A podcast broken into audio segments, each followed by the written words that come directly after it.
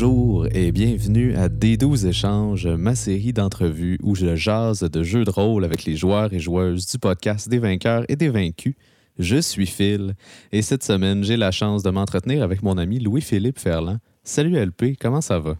Salut Philippe, ça va très bien. Très heureux d'être reçu euh, avec autant d'honneur et de confort à D12 Échanges. Très heureux de participer à ton projet que euh, j'adore.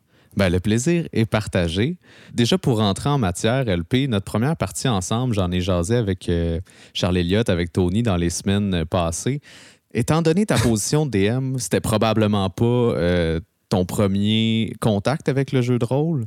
Non. Euh, à quel moment dans ta vie est-ce que tu as commencé à jouer? Moi, j'ai commencé sur le très tard, sur le adulte et passé. En fait, j'avais 25 ans quand j'ai joué ma première partie de jeu de rôle. Ce fut une expérience euh, chaotique et inoubliable à la fois. Euh, en fait, c'est un de mes anciens colocs qui s'appelle François, que je salue d'ailleurs, euh, qui m'a dit hey, Non, non, mais t'es le genre de gars, toi, t'aimerais bien ça. Tu tripes sur le fantastique, tu fais de l'impro, euh, t'aimerais ça, Donjon Dragon. Fait il a organisé une session où euh, un autre de nos amis a décidé de DMer euh, ce qu'il se voulait le début d'une campagne. Ça, finalement, ça a été juste une partie. Euh, puis comme je te dis, très chaotique. On était huit ou neuf, je pense, à jouer. Oh, ouais, c'est beaucoup. Puis pour apprendre un, un nouveau jeu, un nouveau système et tout, c'était peut-être aussi un petit peu euh, beaucoup me demander, mais on était avec la version 3.5 là, pour les nostalgiques de Donjon Dragon. Puis euh, c'est ça, il y a huit personnages, là, il y a eu un combat, ça a duré trois heures. C'était long. Qu'il y a beaucoup de gens qui se sont désistés, puis le projet est tombé à l'eau, mais là, de fil en aiguille, euh, François a décidé de DM une game, euh, Marc-Antoine Plouffe, notre autre ami, a décidé de faire une partie lui aussi, et finalement, ben, Sébastien Robillard, euh, apprenant qu'on était un petit groupe, nous a dit Hey, moi j'ai une campagne déjà préparée que j'ai écrite qui vous amène vraiment loin. Voulez-vous la faire? On l'a commencé. On l'a presque terminé. En fait, on a joué pendant comme trois ans. Puis là, il nous reste le boss final. Donc, euh, toujours, je, relâche la perche toujours une fois par année à Sébastien. Là, si ça de finir cette campagne dont il nous reste qu'une seule partie à jouer. Je suis toujours ouvert. Ben, les parties qui s'étirent, c'est souvent comme ça que ça se produit. Là. Notre partie, ça fait peut-être cinq ans qu'on la joue, puis en même temps, en ce moment, on la joue à raison de deux à cinq fois par année. C'est assez événementiel, mais c'est toujours justement euh, une excellente soirée à chaque fois qu'on se retrouve. Effectivement, c'est il y a ça qui, est comme attaché, je pense, euh, au jeu de rôle ou au- à Donjon Dragon. En tout cas, l'idée de retrouver des amis, de créer l'occasion de se voir, de passer du temps ensemble, de se faire rire, de retrouver aussi nos bons vieux potes que sont nos personnages, parce qu'à force de les jouer, ben, on vient familier avec eux autres, avec leur personnalité propre à eux autres. Donc, quand on, les ressort, on ressort les feuilles, ben, c'est le plaisir de les retrouver puis de voir dans quelle péripétie ils vont encore se lancer. Ben, justement, par rapport à ça, c'était quoi ton premier personnage dans ta game euh, de 3.5? Euh, le tout premier, il s'appelait, c'était un moine, un prêtre, qui s'appelait Baltratur Corkencouille. Déjà, sans rappeler, c'est excellent. Euh, oui, ben c'est à la fois, je m'en rappelle parce que c'est mon premier, mais aussi parce qu'il y a plein de choses que j'ai faites avec que je fais ah, je ferais peut-être plus ça, dont l'appeler Baltradur Corkencouille. C'est maintenant ça, ça, ça reste un très bon nom de NPC, mais je prendrais plus ce nom-là comme un joueur. non, je, co- je comprends. Je suis entièrement d'accord. Puis, un, un moine prêtre, euh, c'est une affaire de 3.5, ça, ou c'était un multiclasse en partant? Euh, ben, j'ai dit moine, mais c'est que dans ma tête, il y avait une robe, mais c'est prêtre. Son, son, son, son vrai talent, c'était prêtre. Euh, J'avais des touchés là, de healing, etc., des points comme ça. là. J'étais un build très classique de cleric, mais ne sachant rien, ne connaissant rien de Donjon Dragon, j'étais comme un petit peu dépassé par ce qui se passait. Ça m'a pas empêché, par contre, de me mettre dans le pétrin. Je me rappelle que euh, on a comme trouvé un artefact assez tôt. Puis là, moi, euh, pensant que j'allais avoir un subterfuge fou, je suis comme allé voir des gardes en leur disant Hey, euh, j'ai besoin d'informations, blablabla. Ils ont reconnu l'objet que j'avais, puis ils m'ont juste attaqué sur le champ. C'est là aussi que j'ai appris que c'est important, la distance à laquelle t'es des ennemis quand le combat commence. Puis qu'il y a des conséquences aux actions que tu entreprends aussi dans le jeu de rôle. euh. Tout à fait. Ce, ce jeu-là pourrait s'appeler Action-Conséquence, puis ça serait tout aussi bon. Donjon Dragon, ça, ça c'est invitant un peu plus qu'action-conséquence, mais je comprends où tu t'en vas avec ça. Ouais. Puis est-ce que le cleric, c'est encore ta classe de prédilection aujourd'hui? Je dirais que oui. J'en ai essayé d'autres, euh, dont Warlock, que j'aime bien pour la, la saveur. Bard aussi, j'aime bien ça. Mais mes, mes personnages auxquels je me suis le plus attaché, ce sont des, des clerics. Euh, je pense aussi à, à Quendur Folbarbe, qui a été un cleric que j'ai euh, amené quand même du niveau 1 au niveau 10 dans la campagne là, de Donjon 5e avec euh, Tiamat, là, Order of the Dragon Queen. OK, ouais. J'ai comme fait la première aventure avec lui. Après ça, je suis tombé DM. Ça a été d'ailleurs ma première expérience de DM après ça de faire Rise of Tiamat. Mais Quenzo Folbarb était un personnage que j'adorais, qui est devenu un NPC euh, fort chaleureux, qui a servi dans plusieurs campagnes finalement. C'est comme devenu une de mes institutions. J'aime beaucoup euh, revisiter mes classiques ou euh, remélanger les histoires. Là, ça, Oui, oui. il, il est réapparu à quelques reprises. C'est pas impossible qu'il réapparaisse à nouveau. Ça t'a-tu aidé en tant que DM de commencer avec une aventure pré-construite? Euh, oui, parce que ça met comme un, un guide, ça donne un- une idée aussi d'un peu c'est quoi les. Comment balancer probablement les combats là, à plus petite mesure, mais aussi c'est quoi qui fait qu'on passe d'un niveau à l'autre, comment découper ton aventure? C'est sûr que là, il y a des gens, mettons, des puristes de la cinquième qui diraient Ouais, mais tu sais, Tiamat, euh, pas full balancé. Ton groupe essaie d'empêcher le culte du dragon de ramener Tiamat sur Terre. Il y a beaucoup de factions qui sont présentes. Il y a beaucoup de moments où il y a beaucoup de NPC qui jasent, qui font des conseils. Beaucoup d'informations pour une première game. là. Exact. C'est beaucoup d'informations à gérer. C'est sûr qu'avoir fait la campagne de début, la Horde du Dragon, peut-être que ça aurait mieux préparé à cet endroit-là. Le fait qu'on l'ait déjà joué, je connaissais aussi déjà un peu les groupes et les factions. Mais oui, ça a fait euh, des, des encanteurs des fois qui sont un peu plus mécaniques. Puis ça, c'est avec le- l'expérience que ça s'aplanit, ça s'adoucit. Mais euh, ça donne un- une bonne idée, en tout cas, de c'est quoi l'objectif de comment découper ces sessions, comment découper une campagne. Puis le fait que c'est déjà prévu jusque vers la fin, ben, ça te donne l'idée de c'est quoi les chemins qui t'empêchent de progresser vers le prochain niveau. Ça, je, je le suggère. Je le suggère. Ouais, ben pour en avoir euh, roulé moi-même, euh, une des affaires qui m'a le plus aidé, c'est de comprendre combien de trésors tu es supposé trouver selon D&D. Ça m'a beaucoup aidé à saisir un peu le, le- justement le, le- le prix de cette aventure-là qu'on vit tout le temps. Parce qu'en tant que DM, on est souvent frileux à donner des objets Oh oui. ou à donner du loot. Fait que je trouve que ça m'a donné une bonne base. Puis, tu sais, t'as le droit d'en donner. C'est pas grave si les joueurs sont bons. Là. Non, mais tu tu vois, moi, ce que j'ai retenu aussi de ça, là, du, du loot en tant que tel, c'est tout le loot que tu donnes, c'est du loot de trop. Ça débalance. Les objets magiques, en tout cas, ça débalance le jeu. C'est pas. Tes personnages sont déjà comptés pour avoir des aptitudes qui les balancent avec les monstres. Fait que tous les objets magiques que tu donnes, ça fausse la donne un petit peu. Puis oui, c'est le fun de, de donner des nananes aux joueurs, mais tu l'as sans doute remarqué. Moi, à chaque fois que je donne de l'or ou des possessions, j'essaie tout de suite d'en reprendre le plus possible Oui, t'es excellent pour ça. que garder les gens là, au bout de leur siège. Euh, je ne veux pas rien dévoiler, là, mais on vient d'enregistrer la finale, puis finalement, euh, ça n'a pas été si payant que ça, là, votre voyage. Non, ben, écoute, je vais pas spoiler rien, mais justement, pendant qu'on est sur le sujet, euh, LP, t'es euh, l'instigateur euh, du podcast Des vainqueurs et des vaincus. Euh, c'est un peu toi qui as amorcé le projet. Comment est-ce que tu en es venu à cette idée-là? C'est quoi la motivation en arrière de l'idée de créer son podcast de jeu de rôle? Même si c'est un investissement de temps, puis que c'est du travail en amont, en, aval aussi, pour préparer tout ça, je pense qu'il y avait un souci d'économie de temps, euh, surtout au fait de, le partager au plus de gens possible. Parce que là, euh, vous n'êtes pas sans savoir, auditeur, auditrice, qu'on est passé à travers ce qu'on appelle une pandémie euh, qui nous a forcé à être confinés à la maison durant de longues semaines, de longs mois.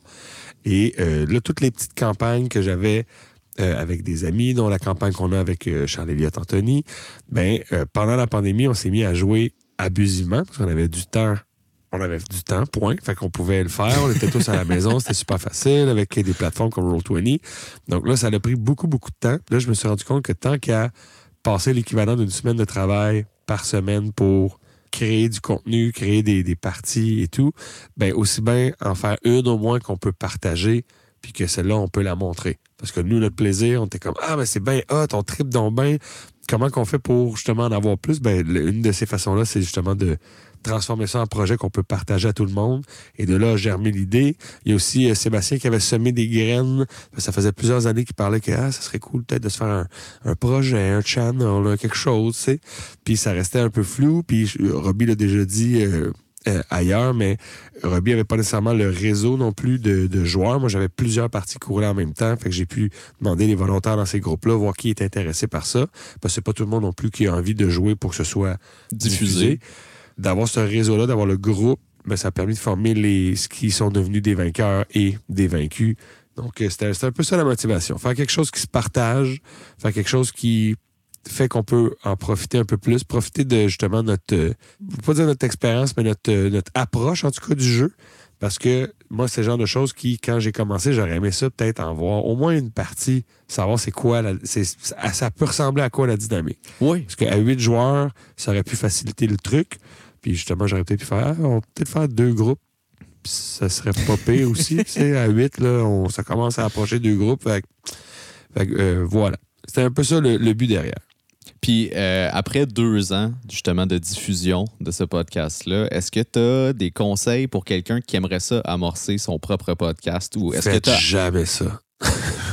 Bon, je pensais à ça moi aussi instinctivement. Euh, Mais mettons que quelqu'un est vraiment déterminé, là, tu sais. T'as-tu appris une, leçon de, de ces deux ans-là qu'on vient de Euh, passer? oui, ben c'est une leçon en fait que je pourrais appliquer aussi à quelqu'un qui veut juste commencer des jeux de rôle en général. Puis c'est faut pas avoir peur de faire des erreurs.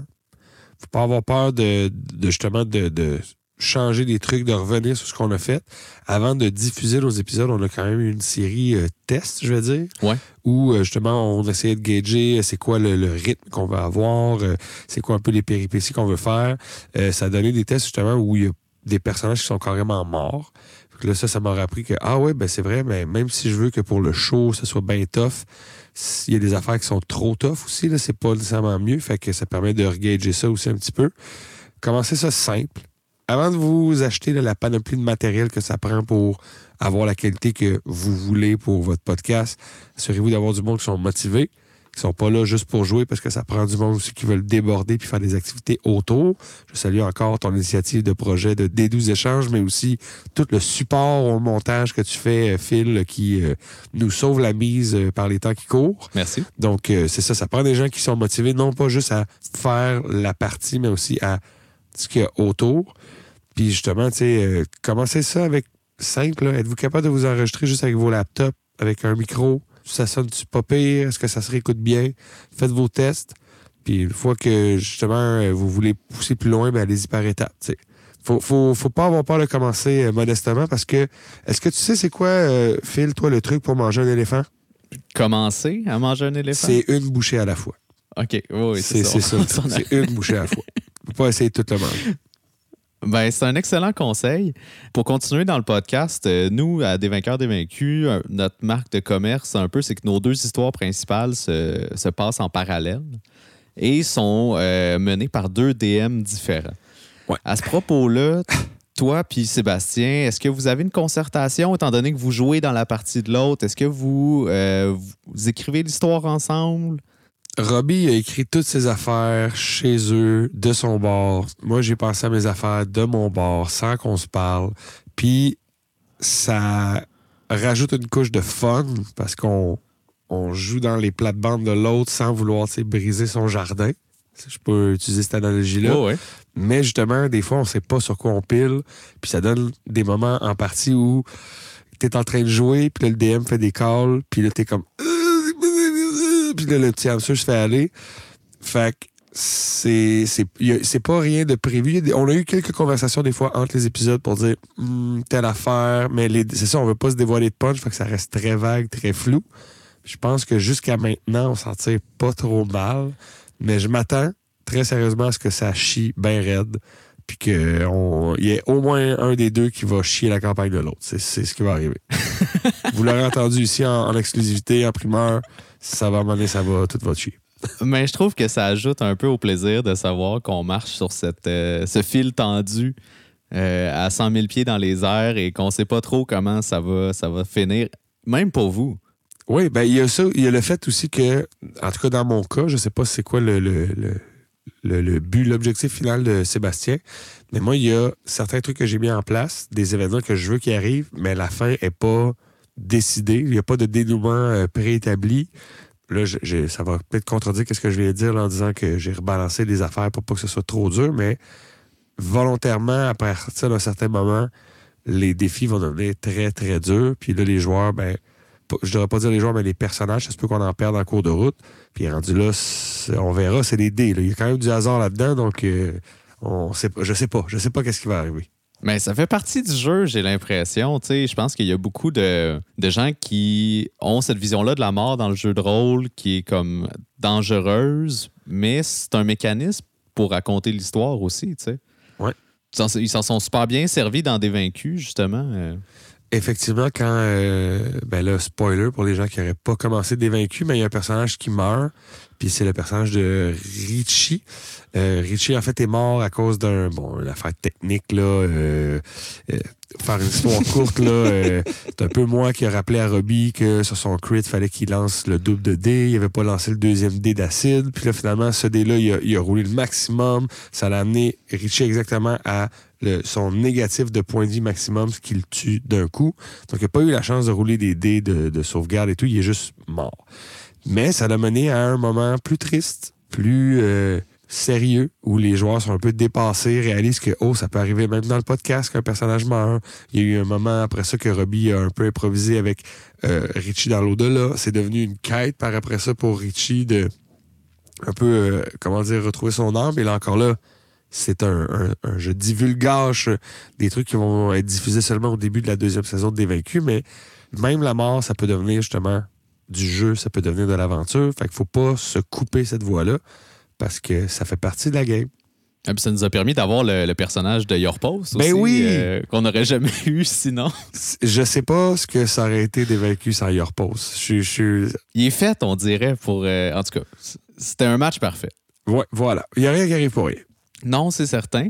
Euh, LP, en dehors de Des vainqueurs, des vaincus, t'es aussi à la barre de l'émission Des discussions avec Elisabeth Simpson à CISM, Effectivement. euh, qui est, dans le fond, euh, une émission de discussion sur le jeu de rôle, un peu comme on fait présentement, mais avec euh, un univers de panélistes assez étendu là, à la largeur du Québec. Et vous jouez aussi là, des parties d'actual play dans la deuxième section de l'émission. Puis ça t'a permis d'essayer, je suppose, là, une pléthore de systèmes de jeu. Oui, effectivement. Qu'est-ce que ça t'apporte après quand tu retournes dans ta game de D&D d'avoir essayé tous ces systèmes-là? Est-ce que ça change ton, ta vision du jeu euh, de base? Ben, je te dirais que des fois, ça amène des idées pour d'autres euh, systèmes ou des façons de balancer le jeu. Euh, je vais te donner un exemple juste parce que c'est arrivé récemment, fait que ça me passe par l'esprit, mais on avait à prendre une décision, puis là, j'ai juste lancé un dé en disant si tu roules pair, ça va être ci, si tu roules impair, ça va être ça. Vu que les, chaque système a ses petites particularités, d'en connaître plus qu'un, ben, ça permet juste de, pouvoir des fois contourner le système que tu as. Parce que des fois, les règles, aussi bien balancées, aussi bien pensées qu'elles sont, s'appliquent pas au concret de ce qui se passe dans la situation. Des fois, d'avoir d'autres jeux, tu peux faire Ah, ben, je vais utiliser telle mécanique pour telle situation très précise, ça va à tout le monde. Ah oui, puis ça fait ça crée un peu de variété. Hum, Puis, je dirais surtout ce que ça l'a euh, aidé, parce que ma conception du jeu, je pense, reste somme toute la même, puis je mets ma touche dans peu importe le système. D'essayer des jeux différents, des fois, ça fait essayer d'autres tons. Puis, vu que c'est un format quand même assez court, euh, même un peu plus court que nos podcasts, ben, ça m'entraîne, entre guillemets, à rester justement très concis. Puis à être capable de, ben, oups, telle affaire a pris plus de temps que je pensais, ben, je vais raccourcir ce qui s'en vient. Puis ça, ça garde un petit peu euh, à l'affût là, de, de- d'avoir cette, cette gestion-là du temps. Puis vu que ça, ça a été un truc récurrent tout l'été, ben, c'est vraiment quelque chose de constant. Ça permet de, de bien se pratiquer, comme ça. Ah, ben oui, effectivement. Puis, tu sais, justement, d'avoir ton sac de solutions agrandi à cause de toutes les idées que tu es allé chercher, Mm. je pense que ça, ça fait toi un DM qui est plus polyvalent aussi euh, à ce niveau-là. Après deux étés de des discussions, est-ce que tu as un système de jeu qui t'a marqué positivement plus qu'un autre? Ah, Il y en a beaucoup. Il y en a beaucoup que j'ai vraiment beaucoup aimé. Là. Euh, c'est sûr que Ten Candle, qu'on a essayé avec euh, Anthony euh, Oui. au podcast, mais que j'ai refait moi cet été en version 5 Candle, j'aime beaucoup parce que ça met vraiment la, la narrative au centre de ce qui se passe. Puis il y a une difficulté quand même là, pour que ça réussisse. Il faut que les gens roulent des 6 sur leur dé. Plus la partie avance, moins ils en ont. Ça reste quelque chose de vraiment euh, prenant. On se laisse la mécanique est faite pour que même si au départ, justement, il y a, plein d'espoir, il y a plein d'idées de, solutions, ben ça vient, ça s'en va vers l'inévitable et c'est la mort. Ça, ça, ça amène vraiment dans des zones qu'on explore peut-être moins souvent, dans, dans les, surtout nos parties plus comiques. Euh, Puis sinon, j'aime bien You Awaken in a Strange Place, que ça aussi, on l'a fait au podcast et à des discussions. Oui. C'est un jeu vraiment fou où euh, les gens choisissent leurs skills, leurs habiletés. Ça devient des habiletés pour tout le monde. Toutes les parties que j'ai jouées de ce jeu-là, même si c'est très, très simple, c'est tout petit, ça amène vraiment dans plein de directions. Puis ça, c'est vraiment, vraiment hot. Je trouve que c'est un bon jeu pour initier quelqu'un qui n'aurait jamais joué à un jeu de rôle parce que tout se construit devant les yeux euh, des participants. Ben oui, oui, parce que ça reste très simple, ça reste très libre, mais je le ferais pas s'il n'y a pas personne qui a joué à des jeux de rôle. Je conseillerais quand même d'avoir quelqu'un qui a une base ou, peut-être même le, ça, le maître du jeu, juste pour rediriger, parce que quand tu n'as jamais fait de jeu de rôle, ben ça, c'est plus dur d'évaluer c'est quoi l'utilité que ça peut avoir au-delà du gag, d'avoir des habiletés. Tu sais, mettons, je dis, je suis super bon pour euh, zipper des zips, je suis très bon pour boutonner les boutons, puis ainsi de suite, puis tout est en rapport avec les vêtements, ben, tu fais, ouais, deux heures plus tard dans l'aventure, peut-être j'aurais dû prendre quelque chose aussi qui. Un jet de zip, là, ça, t'amène jusqu'à un certain point, mais après ça, tu vas avoir besoin d'autres choses. Exactement. Fait que c'est ça, cette espèce de, recul puis de, de maturité, on va dire, par rapport à, à ce qui peut être fait je commencerai peut-être avec un jeu plus simple, mais il y en a tellement des jeux super simples qui permettent de commencer. Euh, au début, début de cet été, j'ai joué à un jeu qui s'appelle Roder, Roder. Puis ça, c'est genre deux pages. Super facile. Lasers and Feelings aussi, hyper facile à prendre en main. Pour la base, justement, action-réaction, on l'essaye, ça marche-tu, ça marche pas? C'est vraiment très fort comme jeu. Oui, oui, effectivement. Euh, puis justement, tu as discuté au travers de ces deux étés-là avec la majorité des intervenants du jeu de rôle au Québec. Comment tu trouves la proposition qu'on a présentement euh, en 2022? Est-ce que c'est quoi les forces au Québec qu'on a dans notre proposition de jeu de rôle? Qu'est-ce qu'on gagnerait à améliorer? Hmm. Ben, l'offre présentement, il y a beaucoup de trucs qui tournent autour de Donjon Dragon 5e. je pense que c'est aussi ça, le, ça les qualités, ses défauts et l'inverse. C'est très accessible, c'est très connu, les gens connaissent le système. Mais pour des gens qui veulent chercher autre chose, n'y a pas beaucoup d'autres jeux où c'est très épisodique. Même nous, au podcast, on est surtout Donjon Dragon. Des fois, dans nos spéciaux, on essaie d'autres jeux, mais on, revient vite vers D&D. Euh, qu'est-ce qu'on pourrait améliorer? c'est une bonne, une bonne question, Sophie. Tu, tu me poses toute une colle. Penses-tu qu'il pourrait y avoir euh, une exposition au jeu de rôle dans un domaine plus mainstream, peut-être, que le podcast? Euh, sur une, chaîne qui serait publique, disons? Ah, moi, j'attends le moment où Radio-Canada sa chronique jeu de rôle à chaque semaine, puis ils veulent savoir ce qui se passe dans l'univers D&D. Euh, ça, c'est sûr que ça pourrait être cool. Parce qu'il y a des plateformes qui essaient de le faire, qui font même très bien ça, critique, euh, des comptes et des oui. essaient de rassembler puis de connecter les différents projets. Fait que j'ai participé, moi, à certains de ces trucs-là, d'aller jouer des parties avec des gens de d'autres, justement, chaînes, de d'autres truc. Peut-être que la collaboration, ça pourrait être un truc qui est une bonne voie dans l'avenir pour que mutuellement les projets euh, parlent les uns des autres. Puis, il veut pas, ben, à force de jouer avec des gens, des fois, tu fais, hey, euh, telle personne, j'ai vraiment trippé sur sa façon de faire ses persos. Ben, c'est le fun de jouer avec ses amis, mais c'est le fun, des fois, de jouer avec des inconnus ou juste des gens qu'on connaît un peu moins parce que ça crée le mystère. On n'est pas dans les, ah oui, t'es en train de faire ça, j'ai compris c'est quoi ton intention. Ça crée des surprises, puis des fois, ça peut être intéressant pour le jeu, justement, de pas, vraiment pas savoir non seulement ce que le personnage de l'autre veut faire, mais ce que la personne derrière a en tête. Ça, ça rajoute une petite couche de fun. Fait que, collaboration, puis il faudrait que Critique devienne une chaîne accessible à la télé. Je le dis, là, je, les, mets euh, en avant du groupe là-dessus parce qu'ils font déjà plein de choses. Ils font une pléthore justement de types de vidéos. Ben, donnez-leur une chaîne. Télé-Québec, là, il n'y a pas besoin de toute la grille horaire. Donnez-leur un petit peu à Coup Critique. ben, c'est vrai que c'est déjà des excellents agrégateurs de contenu en termes de jeux de rôle. Puis ils produisent énormément là, de, matériel de référence qui est super pertinent pour quelqu'un qui veut amorcer ou développer sa connaissance du jeu. Ce serait pas une mauvaise idée, en fait. Je sais pas si Télé-Québec est au jus, mais Puis, plus sérieusement aussi, ça me fait penser parce que je, justement, encore, on va, on va avoir l'air de plugger coup critique abusivement, mais euh, Pierre-Philippe vient de lancer un premier Kickstarter pour une petite aventure de DCC slash euh, Old School Essential. Qui écrit lui-même. Peut-être que ce serait ça aussi la, suite logique. C'est tous ces gens-là qui font du contenu, qui font des campagnes maison. Mais il y aurait peut-être moyen que ça devienne des publications, que ça devienne des ouvrages de référence parce que si, exemple, quelqu'un tombe sur notre chaîne, tripe sur le jeu, tripe sur l'univers, puis il se dit, ben, j'aimerais ça faire ça aussi, mais sans créer un monde à moi ou sans reprendre les livres qui souvent sont plus accessibles en anglais de Donjon Dragon, mais s'il y avait des aventures au Québec avec des documents qui sont publiés, ben, peut-être que les gens seraient comme, ah, ben, c'est avec ça que je veux commencer ou c'est dans tel carré de sable que je veux m'amuser. Ça aussi, ça pourrait être une prochaine étape intéressante pour le podcast rôlistique au Québec. Oui, d'avoir nos outils propres euh, au Québec. C'est intéressant. Euh, toi, LP, tu es souvent ce qu'on appelle euh, le DM éternel. Ouais. Tu es dans la position de la personne qui est toujours pognée pour être le DM, mais tu as peu d'occasions d'être un joueur. Mais quand tu as la chance, quel type de joueur tu es autour de la table? Je suis le joueur gossant. c'est mon, c'est mon rôle. Je suis celui qui veut tout faire. Je suis le, le classique bard qui veut rouvrir les portes, euh, qui veut être en mêlée. Qui, c'est, c'est, c'est, mon, c'est mon genre. Mais tu, tu feeds quand même beaucoup aussi à l'histoire, je suppose. Ben, c'est, ça, je veux dire. oh, j'espère que j'ai quand même des qualités qui me rattrapent un peu, mais je, je suis souvent la personne qui retient aussi pas mal tous les éléments de l'histoire, qui fait les liens entre les affaires. Fait que j'essaie de faire avancer, justement, progresser cette histoire-là. Mais je sais aussi qu'un des trucs que j'ai à travailler, c'est d'être à l'écoute puis des fois de laisser un peu aller la narrative. Surtout quand je suis pas DM, c'est pas, c'est pas ma job de faire on change de tableau et tout. Là. Fait que faut, faut que je, je laisse un peu ça. Là. Des fois, je me réécoute je suis comme, ah, mon Dieu, peux tu garde, respire là, un peu.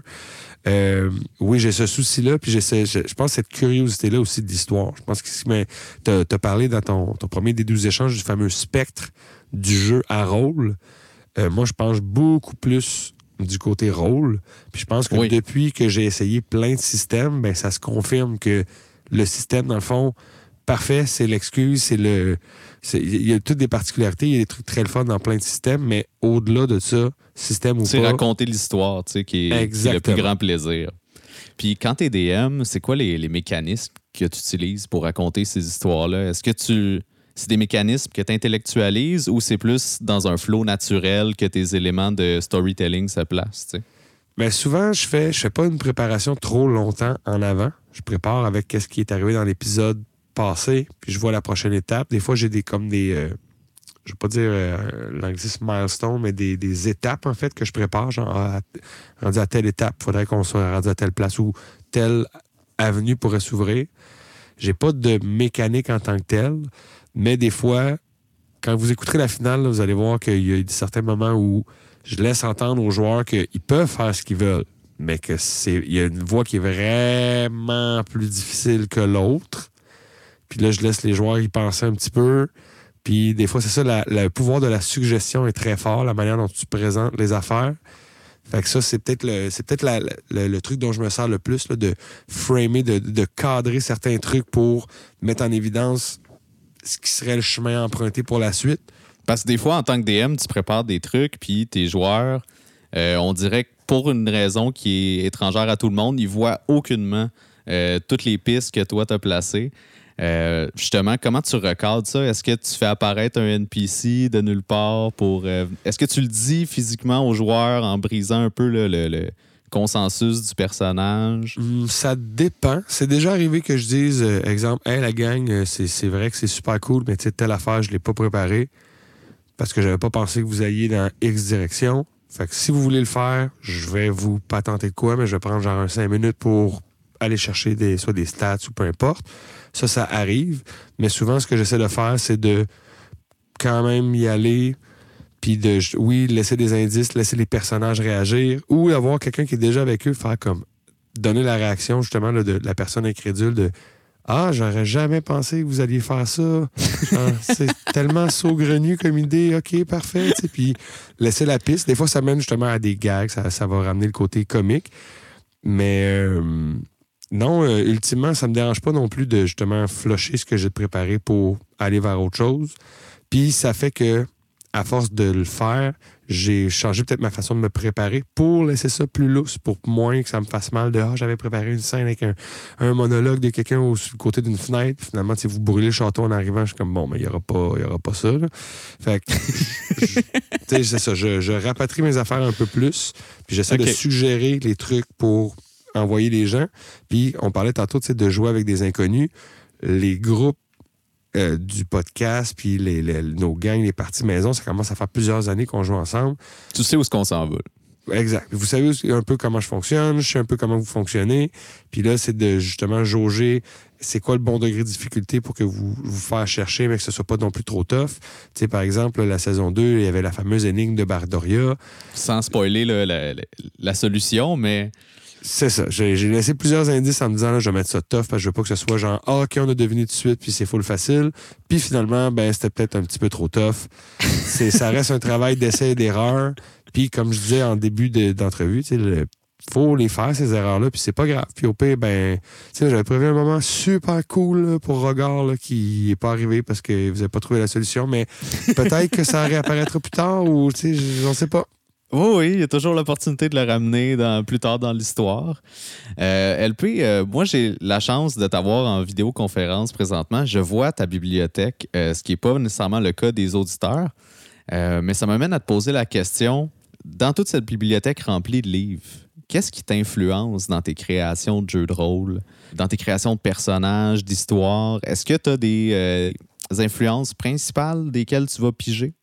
Ben, à part, mettons, là, euh, appelons ça le bagage, là. tout ce que j'ai déjà absorbé dans ma jeunesse de fantastique, d'histoire, de films, ça, ça reste toujours comme un, le, le lit, la base sur laquelle je m'appuie pour construire mes histoires. là. Et Oui. Je me rends compte des fois que ah, j'ai sorti un truc, puis ça ressemble à tel film que j'ai vu quand j'avais genre 6 ans. Ah, ben oui, j'ai j'ai dû récupérer cette idée-là. là. Euh, ce que j'aime beaucoup, beaucoup faire, comme tu dis, tu vois ma bibliothèque, tu vois que j'ai pas mal tous les ouvrages de la cinquième. Ce que j'aime faire, c'est euh, lire les aventures déjà écrites, voir un peu de où ça part, vers où ça s'en va, sans tout. Je ne les ai pas toutes lues, il y en a beaucoup, j'ai juste feuilleté. Je vais m'inspirer de des arcs narratifs ou des twists qu'il y a. Des fois, je fais Hey, ça, c'est vraiment un bon punch. Wow. J'en préparais ça pour des joueurs, ça doit être vraiment hot le moment que ça donne. Fait que je vais m'inspirer de ça. Des fois, j'en vole, justement, je vais caviarder à gauche, à droite, je vais prendre des, des chapitres, je vais faire Ah, ce chapitre-là, ça fitterait avec telle aventure de tel groupe. Fait que je vais aller m'inspirer comme ça. Ou ce que j'aime aussi beaucoup faire, qui est un grand classique, c'est ouvrir le livre des monstres, regarder qu'est-ce qu'ils font, regarder d'où ce qu'ils viennent. Puis là, des fois, il y a Oh, wow, telle affaire, ça serait tellement une bonne aventure que tel personnage il est devenu tel truc à cause de ça, parce que c'est un Batman, c'est un dead maintenant. Fait que ça, des fois aussi, ça nourrit l'imaginaire juste de d'amener des nouvelles attitudes, faire Ah, comment je pourrais intégrer ça dans une histoire qui est déjà en cours?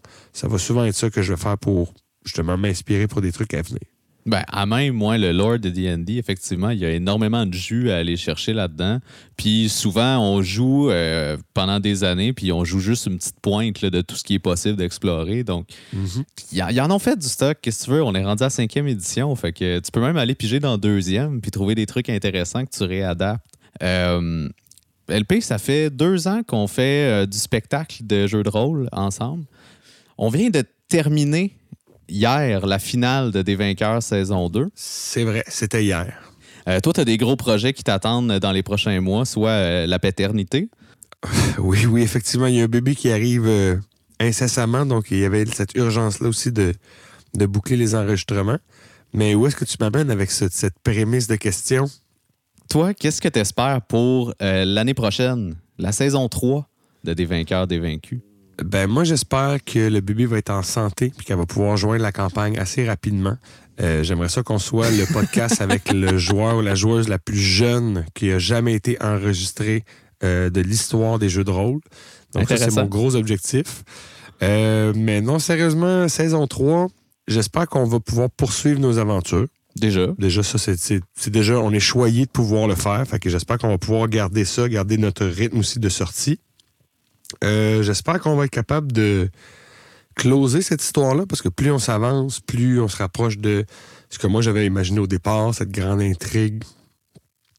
Puis je sais pas si ça va se faire en trois saisons. D'ailleurs, euh, on, on s'en reparlera là en dehors, mais euh, on, a comme découpé ça en saison parce que nous, ça nous a donné pour les enregistrements, mais finalement, des fois, on est des semaines sans enregistrer. Fait que c'est pas non plus tout à fait.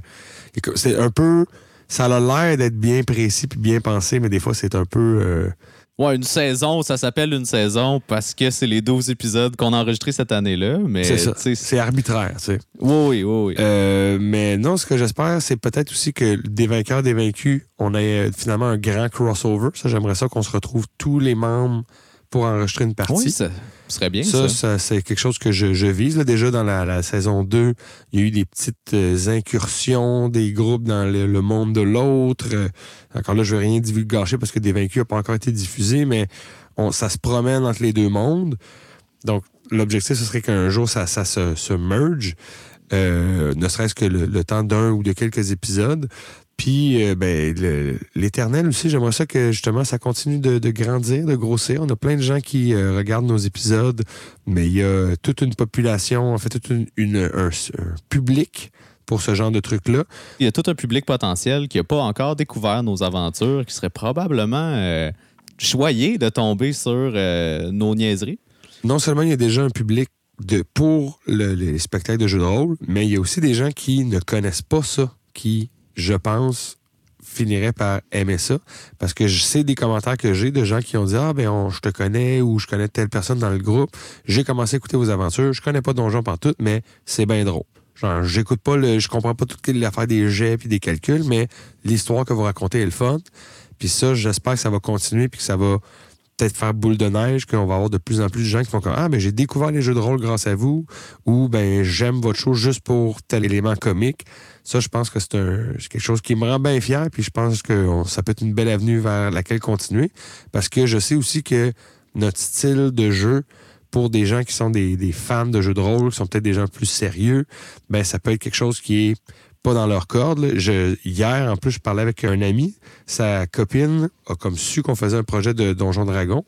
Puis il lui a dit Ouais, puis ils sont vraiment drôles, tu sais, c'est comédie, euh, humour. Puis elle a fait Hein?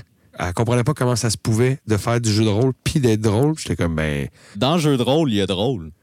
C'est ça. C'est exactement ce que je me suis dit. Mais, euh, bref, il y, a- des gens qui, je pense, pourraient découvrir.